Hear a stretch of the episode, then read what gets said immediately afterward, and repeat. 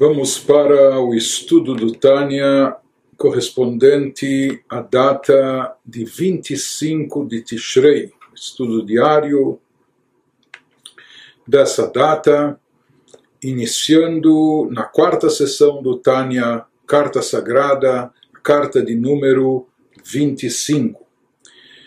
E essa é uma carta de um teor distinto, diferente das outras que compõem essa série, essa parte do Tânia.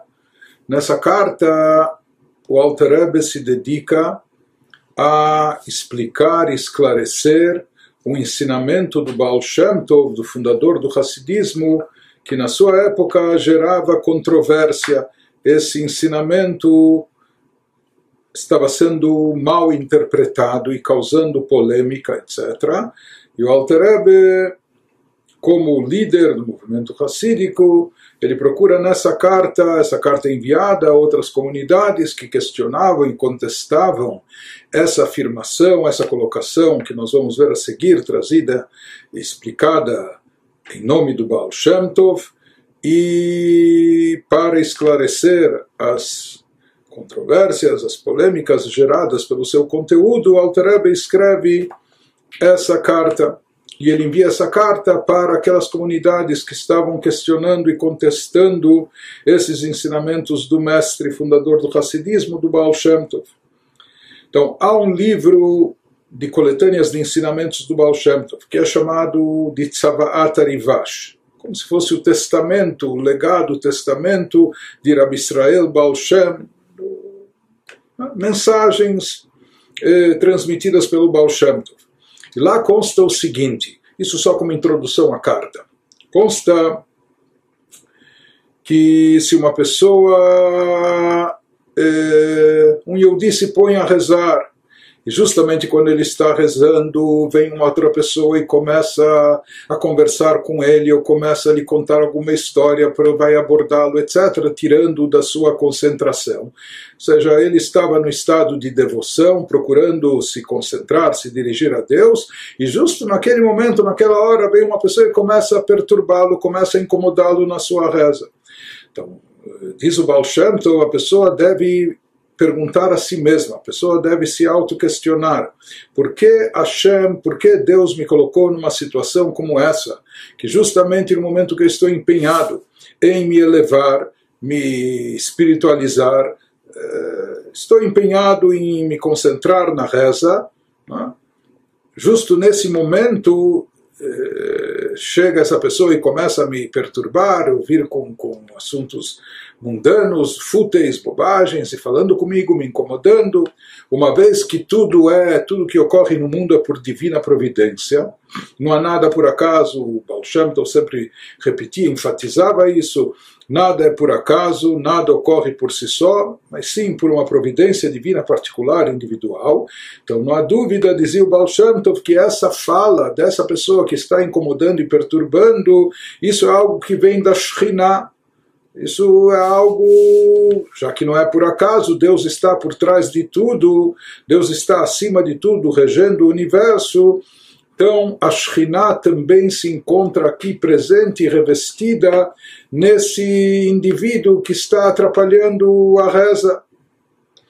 Em outras palavras, naquilo que transcreveram o ensinamento do Baal Shem Tov, como dizendo que a Shekhinah também pairava, que dizia o Baal Shem Tov que a pessoa deve refletir, que a Shekhinah paira na boca dessa pessoa naquele momento, e qual a conclusão que a pessoa deve tomar? Segue o Baal Shem Tov no seu ensinamento, que sem dúvida se disse, Hashem me mandou essa aprovação, se Deus está me submetendo a esse teste, porque tudo vem dele, e a própria Shekhinah, a própria revelação da presença divina está pairando nesse, nesse indivíduo, na boca desse indivíduo que está falando bobagens e me atrapalhando no meio da reza, sem dúvida isso está acontecendo com um objetivo, com um objetivo maior, e o intuito intuito aqui é de eu me fortalecer mais ainda no serviço espiritual, para eu me concentrar mais ainda na reza, para rezar com mais intenção e mais devoção. Ou seja, diz o Baal Shem Tov que a partir desses obstáculos, dessas interferências, a pessoa deve concluir que isso veio para lhe fortalecer mais ainda no serviço espiritual a Deus na hora da oração. E principalmente, como diz Baal se aquela pessoa que vem é, com conversa fiada para ele, naquele momento é um gentio, é um goi, nem é um Yehudi, ele vem à toa justamente naquela hora, ou alguma criança que vem perturbá-lo exatamente naquele momento, ele nos diz isso significa que a Shekhinah está sobre aquela pessoa, pairando sobre aquela pessoa, em outras palavras, que essa pessoa é um agente de Deus, mesmo com, aquela, com aquele papel que está desempenhando naquele instante de atrapalhá-lo, incomodá-lo na hora da tefilá, na hora da reza, e isso diz o Baal Shem no final das contas, deve despertar a pessoa, deve conscientizá-la de que ele deve aprimorar mais ainda o seu serviço espiritual, que ele deve caprichar mais ainda na tefilá, na reza, na oração e assim por diante. Então se fala aqui desse ensinamento do Baal Shem Tov que a gente transmitiu aqui, que a gente repassou em síntese, muitos dos opositores do Hassidismo. Baal Shem Tov fundou o Hassidismo e na terceira geração do Hassidismo, que já era a época do Rav Shneur Zalman, esse, essa oposição se acentuou mais ainda, porque o Hassidismo, o Hassidismo estava crescendo, se desenvolvendo e se ampliando rapidamente e atingindo e envolvendo eh, milhares e milhares de Eudim em todas as comunidades. Por isso, a oposição ao Hassidismo, aqueles que ainda não compreendiam qual era a mensagem do Hassidismo e suspeitavam e desconfiavam que talvez houvesse intenções hereges por trás disso, etc., porque o Hassidismo lidava também com assuntos místicos, cabalísticos, e eles não entendiam exatamente o significado, o objetivo de tudo isso. Por isso, desconfiando, houve uma grande oposição ao Hassidismo no início do seu surgimento, na época do Rav Shneur Zalman. E baseado nesse ensinamento que nós mencionamos do Baal Shem Tov, se fala que esses meios eh, intelectuais, dos opositores, eles contestavam de sobremaneira esse, esse ensinamento. Eles diziam e questionavam como é possível dizer que uma pessoa que está vindo atrapalhar a reza do outro, que está interferindo no serviço espiritual do outro, né? que ele está falando bobagens, futilidades, como pode-se dizer que naquele momento paira sobre ele a Shekhinah, paira sobre a sua boca a Shekhinah, a presença divina. E mais ainda, como nós falamos, que o, o, o ensinamento ele prossegue, nos diz, é, mais ainda, tratando-se de um gentio, de um goi que está atrapalhando a reza. Então ele falou, como esses opositores, é? esses estudiosos, eruditos, eles contestavam esse ensinamento, dizendo que isso é uma heresia, como pode-se dizer que a Shekhinah, a presença, a revelação divina paira na boca desse, desse sujeito que está só incomodando, atrapalhando, interferindo na reza do Yehudi. Então, em relação a isso, o Alter ele vai escrever essa carta e ele vai elaborar esse assunto de uma forma extensa e profunda e vai nos explicar que aquilo que o Baal Shem Tov quis transmitir no seu ensinamento não quer dizer, ele não quis dizer que a Shekhinah, a presença de Deus, paira sobre aquele indivíduo da mesma forma que ela paira sobre profetas que estão profetizando ou sobre grandes tzadikim, pessoas espiritualizadas, que isso em hebraico seria chamado de Ashraat Ashkinah, quando a Ashkinah paira e se revela sobre uma pessoa meritória. Mas sim, ele nos fala que o Alter ele vai nos esclarecer que o intuito do do Baal Shem Tov, ou a intenção das suas palavras era de dizer que naquele momento, mesmo naquele momento, sobre aquela pessoa que interfere, existe um itlapshut a Shekhinah. A Shekhinah está investida naquele indivíduo. Ou seja, aquela Shekhinah também se reveste até mesmo daquele indivíduo que está interferindo, atrapalhando, incomodando e perturbando o serviço espiritual do outro apenas como o vai nos dizer, o Baal Shem Tov transmitia na Polônia, na região, etc. Ele transmitia os seus ensinamentos em público no idioma Yiddish. Ele trazia os ensinamentos, explicava, elaborava os ensinamentos falando em Yiddish, que era o idioma mais, era o jargão judaico, o idioma mais comum e que as pessoas mais compreendiam. Porém, quando seus ensinamentos foram transcritos, não por ele, através de alunos ou outras pessoas que escutaram e fizeram uma coletânea daquilo que ele disse, e eles transcreveram seus ensinamentos para o hebraico. Então, o Alter vai nos esclarecer que aqueles que transcreveram os ensinamentos e a mensagem do Baal Shem Tov não souberam ser exatos e precisos na tradução, traduzindo de forma minuciosa, e por isso, com um verbo que se equivocaram, em vez de dizer que a Shekhinah está investida até mesmo nessa pessoa que perturba, eles disseram que a Shekhinah paira sobre ele, usando o mesmo verbo que se utiliza quando a Shekhinah paira sobre profetas e tzadikim, e daí vem o equívoco. Em resumo, é isso que o Alter vai procurar nos esclarecer, mas aqui nós vamos encontrar nessa carta uma resposta de forma extensa, longa, mas que também vai nos elucidar uma série de conceitos importantes dentro da própria mística judaica. Então, vendo nas palavras do próprio Alter Rebbe, no capítulo 25 da carta sagrada, Lehavin Imrei Binah, para nós podermos entender para nós podermos entender ou compreender as palavras de entendimento, Mashkatuv Besefer Anikrat Savat Rivash, ele diz sobre aquilo que consta, aquilo que está escrito no livro denominado Testamento do Baal Shem Tov. Esse é o título que deram para o livro. Agam Shebemet Einat Savato Velot Tzivakla Lifnei Ptirato por mais que na realidade não se trata de um testamento do Baal Shem Tov, e ele não deixou nenhuma ordem, ordem, uma instrução ou mensagens antes de falecer. Esse é um título que foi dado pelos compiladores, não é? רק הם ליקוטי אמרותיו, הטהורות שלקטו ליקוטי בתר Apenas, na verdade, se trata, esse livro, essa obra, se trata de uma coletânea de ditos do Baal Shem Tov, dos ditos puros eh, proferidos pelo Baal Shem Tov, que foram que foram eh, selecionados e foram compilados, uma compilação após a outra, pelo Yadul Chaven Alashon Almat Kunto, e se diz que aqueles que coletaram essas compilações, eles não souberam expressar exatamente os ensinamentos do Baal Shem Tov, ou seja, eles fizeram um trabalho de coletânea, eles procuraram transcrever esses ensinamentos, mas na linguagem que eles escreveram, nem sempre, uma vez, como explicamos, uma vez que o Baal Shem Tov falava em Yiddish, quando eles transcreveram isso em hebraico, eles não souberam ser precisos e minuciosos na linguagem, na expressão, transmitindo de forma exata o intuito, o objetivo que o Baal Shem Tov queria transmitir.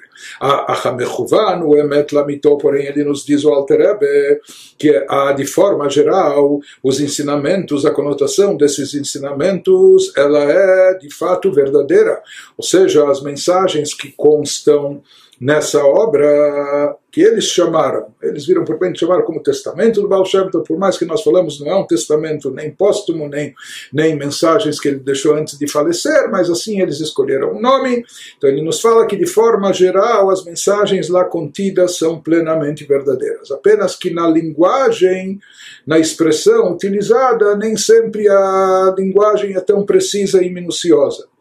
E ele começa o Alter Rebbe a nos explicar esse ensinamento do Baal Shem Tov que a gente se referiu, sobre o conceito da Shekhinah estar investida ou se revestir na pessoa que fala, mesmo naquela pessoa que está talvez falando bobagem ou falando algo negativo, ou está perturbando, incomodando, interferindo no serviço espiritual, ou fazendo ou falando algo negativo. Então começa a nos explicar o Alter Rebbe nos trazendo, ele vai nos trazer fontes bíblicas das escrituras como fontes talmúdicas, etc para provar não só que isso é possível, mas que isso é um fato dentro do judaísmo. Não é? Então ele começa nos dizendo, diz, nós vamos entender isso introduzindo antes um dito dos nossos sábios, o que os nossos sábios de abençoada memória afirmaram, isso é trazido no Zoar e também trazido na Alaha por Maimonides, Kola Koes, Keilo Vedavodazara Vechulei, toda aquela pessoa que se acomete de ira, toda aquela pessoa que se enerva, fica com raiva, é considerado como se estivesse cometendo idolatria, como se estivesse cometendo o pior pecado ah, de idolatria, que idolatria significa negação a Deus. Assim dizem os nossos sábios, ou seja, é, irar-se, ter um acesso de ira, de raiva, é? isso é algo tão grave e tem que ser evitado a tal ponto. Nossos sábios dizem que aquele que, que tem raiva é como se estivesse fazendo avodazara. Isso ele vai nos explicar na sequência o porquê dessa gravidade, porquê que é comparada a raiva, a ira com a idolatria. Nos diz o Alter Ebe que o motivo, a razão disso, dessa associação, é algo que pode ser entendido por todos aqueles que conhecem o entendimento, aqueles que são iniciados.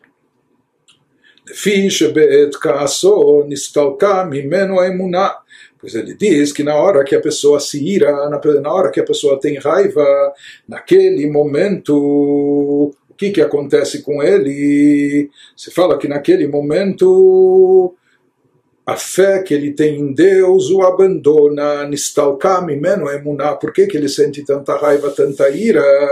Porque ele fica desprovido naquele instante de fé que ilu hayam amin shemet Hashem haitazot lo, porque se ele de fato estivesse imbuído de fé e portanto acreditasse que Deus não só é onisciente, sabe de tudo que acontece no mundo, mas ele também é o regente do universo, portanto se ele estivesse imbuído de fé, ele estaria consciente, ele acreditaria que tudo o que acontece com ele vem de Deus. E isso que está acontecendo com ele agora que o deixa profundamente irritado, que lhe causa ira, que lhe provoca raiva, mas esse acontecimento, seja qual for, também veio de Deus está programado para acontecer, e se aconteceu, não aconteceu à toa, não aconteceu a esmo, mas Metashem Haitazotlot, isso também veio de Deus. Se a pessoa se conscientizasse disso, se a pessoa não perdesse de vista esse conceito, se a pessoa estivesse imbuída de fé,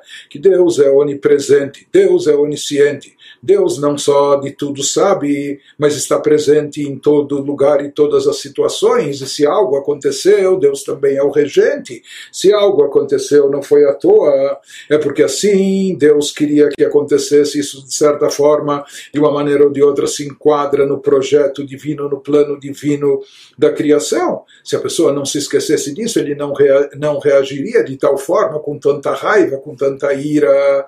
Portanto, quando ele se irrita e quando ele se enerva profundamente, isso significa que naquela hora ele ficou desprovido de fé, ele esqueceu da sua fé, omitiu a sua fé de que Deus é o regente do mundo e que nada acontece senão vindo e programado de Deus. E quando ele perdeu e omitiu a sua fé, isso se assemelha à prática de Avodazará, de idolatria. Por isso se fala que aquele que tem um acesso de raiva, de ira, é considerado como se estivesse cometendo cometendo idolatria. Continua o Alter nos diz, vamos dizer que uma pessoa que veio e irritou, ofendeu o outro. Então, a gente fala aqui que tudo vem de Deus, tudo está programado, tudo que acontece tem a ver com o propósito divino da criação. Mas como fica aqui o princípio do livre-arbítrio?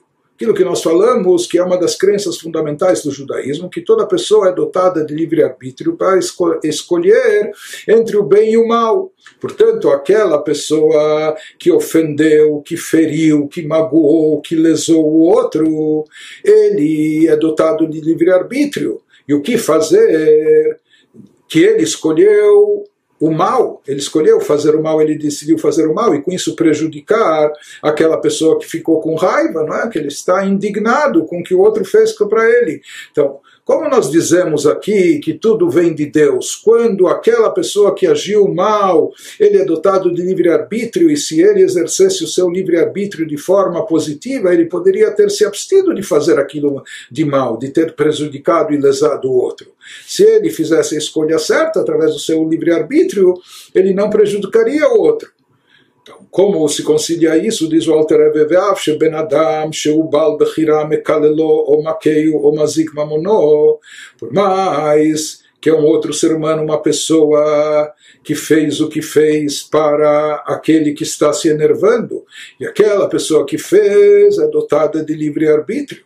E ele usou mal o seu livre-arbítrio para amaldiçoá-lo, para xingá-lo, ofendê-lo, ou até para bater nele, agredi-lo ou prejudicando financeiramente, lesando monetariamente, seja o que for, o que, que, o que ele fez contra aquele indivíduo que agora está indignado, nervoso, irritado, cheio de ira. E essa pessoa, portanto, ele tinha livre-arbítrio. E ele usou mal o seu livre-arbítrio, e a prova disso é que ele tem culpa no cartório, que ele é culposo por isso, bedinei bedinei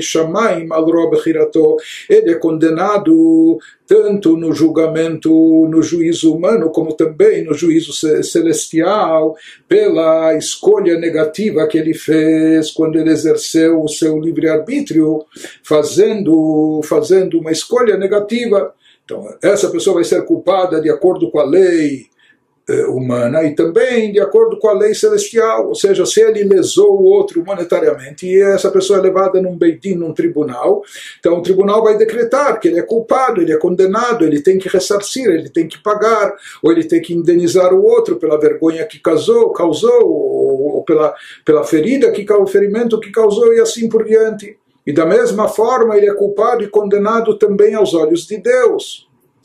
Então, aparentemente, talvez essa, aquele que foi vítima dessa ofensa, dessa lesão, desse ferimento, então talvez ele tenha motivo de ficar indignado e ficar cheio de raiva e irritado contra o outro, porque o outro não precisava ter agido assim. Se ele agiu assim, foi porque ele quis agir dessa maneira, escolheu agir mal contra ele. Então, eh, teoricamente, aquele que foi vítima, talvez fosse uma raiva justificada nos esclarece, o Alter Rebbe nos diz, não, afal pequeno, mesmo assim, mesmo que o outro agiu mal, e o outro escolheu agir mal, e por isso ele vai ser punido, ele vai ser condenado, etc. Mesmo assim, afal pequeno, alanizak, kvar nigzar, minashamayim, é necessário saber sobre aquele que foi lesado, foi prejudicado, já foi decretado dos céus, já tinha sido decretado dos céus anteriormente, que ele teria que passar por isso, isso, que ele teria que passar por essa situação ou de constrangimento, ou de humilhação, ou ser lesado financeiramente, etc. Se isso aconteceu, é porque estava decretado nos céus contra aquela pessoa que foi aqui vítima de tal de tal acontecimento. Apenas que o que não precisava ter acontecido via aquele indivíduo através daquele indivíduo. Por isso aquele indivíduo que fez a má escolha escolheu ser mal e fazer aquilo de negativo, ele merece uma punição, ele vai ser castigado, ele é condenado no tribunal, seja aqui embaixo, seja aos olhos de Deus. Mas na realidade, a vítima iria ter que passar por isso de uma forma ou de outra, se não através dessa pessoa, através de outra pessoa, se não através de pessoas, através de situações e circunstâncias. Deus tem muitos emissários, muitos agentes para fazer as coisas acontecerem como ele deseja. Em outras palavras, o Alter está nos dizendo que isso que aconteceu aqui de mal com a pessoa era algo que estava no programa divino, que por um motivo ou por outro a pessoa tinha que passar por isso. Não precisava ser especificamente através daquele indivíduo que o ofendeu, feriu, o lesou, etc. Mas aquilo que aconteceu para a pessoa, para a vítima, ela teria que passar por isso de qualquer maneira. E se não fosse através desse indivíduo, Deus tem outros agentes, ela iria passar de uma outra maneira. Em outras palavras, dentro dessa visão, se chega à conclusão que aquele indivíduo ele atuou como um agente de Deus para fazer com que aconteça para essa pessoa que se sente vitimizada, aconteça aquilo que ela precisava passar para purgar um pecado seu, para se elevar, é, se é um tipo de punição que ele tinha que ser submetido, não importa, mas na verdade, no fundo, aquela pessoa que o ofendeu, que o lesou, etc., ele, de certa forma, estava agindo como um agente de Deus. Mas ele nos fala, bom, mas se ele é um agente de Deus, então por que, que ele é condenado? Por que, que se ele for julgado, ele é condenado, punido, tem que ressarcir? Isso que nós explicamos. Sobre aquela pessoa, sobre a vítima, foi decretado que ele tinha que passar por isso. Mas não foi decretado que você, ou ele, ou aquele, fosse o agente do mal para fazer aquela coisa ruim acontecer para aquele que ou merece ou precisa passar sobre eh, por isso. Não? Então ele nos fala, você não precisava ter feito isso. Se você por isso por isso aquela pessoa que fez, ele vai ser julgado, ele é condenado, ele é punido, etc. Ele tem que ressarcir, ele tem que indenizar. Ah, mas já estava predeterminado por algum motivo que aquela pessoa vítima tinha que passar por isso. Ela podia passar de outra forma, através de outras pessoas, ou não por intermédio de pessoas, mas através de situações geradas eh, na sua vivência no mundo. Deus tem muitos agentes para fazer as coisas acontecerem como Ele deseja. Portanto, aqui nós vemos que existe uma diferença entre o ato em si e a consequência do ato. É? Ou seja, o ato em si que lesou, que prejudicou, etc., de fato é uma coisa ruim, que aquele que o cometeu tinha livre-arbítrio e poderia ter se abstido disso. Por isso ele merece ser julgado e até condenado e punido.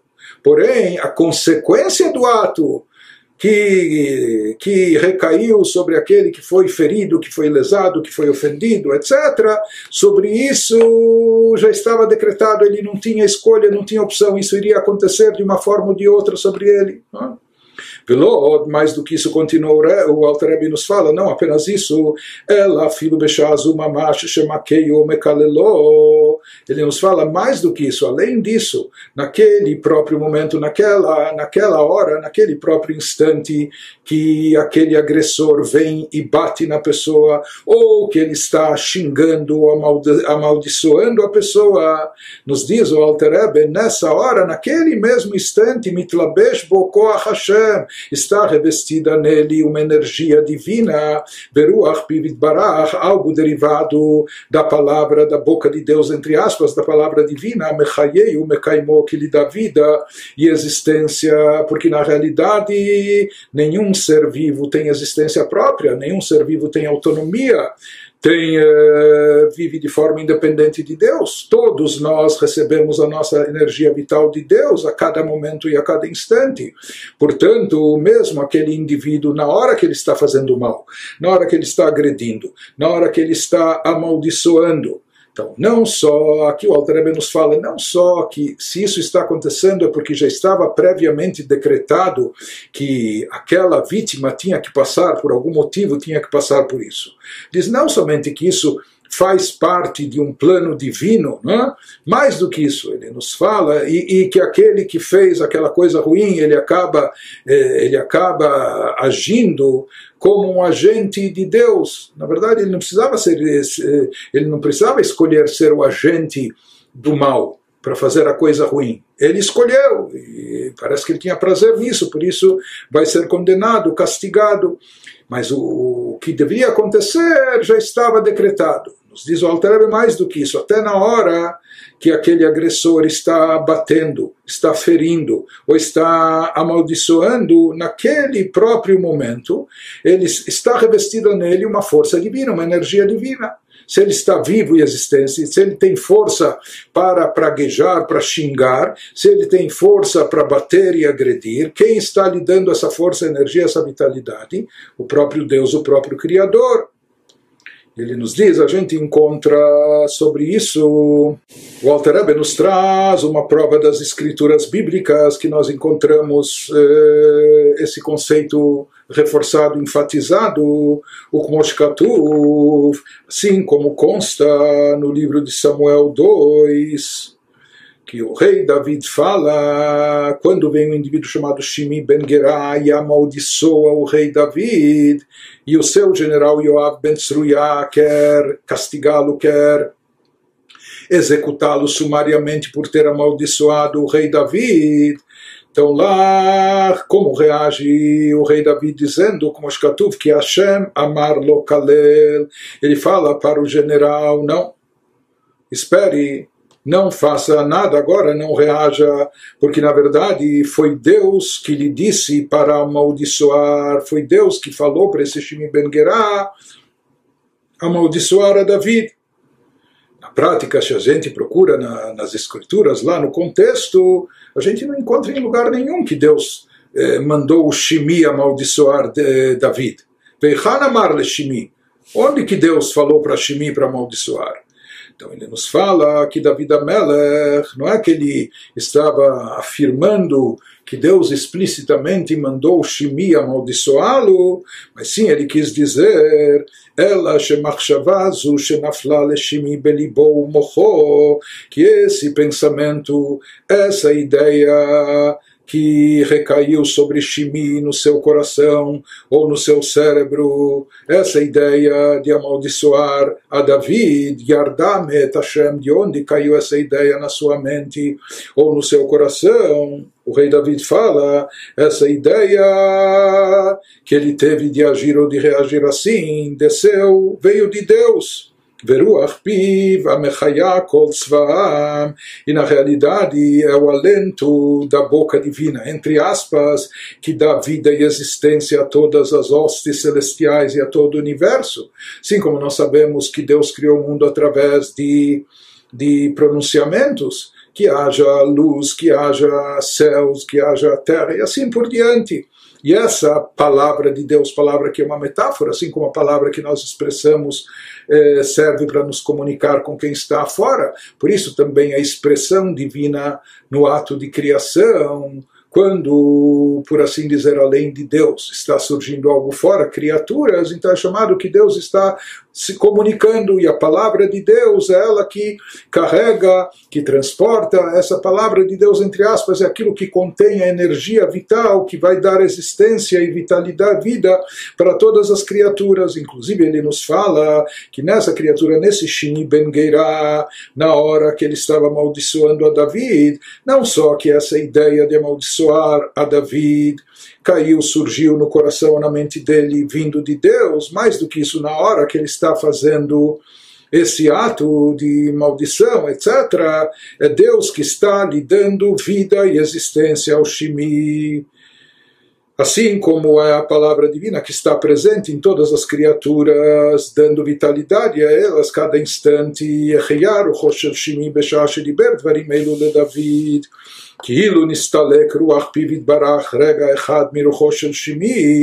porque se por um instante esse alento, entre aspas, esse alento da boca de Deus, essa palavra divina, essa energia vital de Deus contida na palavra divina que dá existência a todo ser criado, inclusive a toda criatura humana, se isso desaparecesse, deixasse de atuar sequer por um instante, deixasse de atuar sobre o espírito de Shimi, que amaldiçoou David, ele não seria capaz de falar nada. Não só que não seria capaz de falar nada, ele faleceria, não só que faleceria, ele deixaria de existir, deixaria de viver e existir.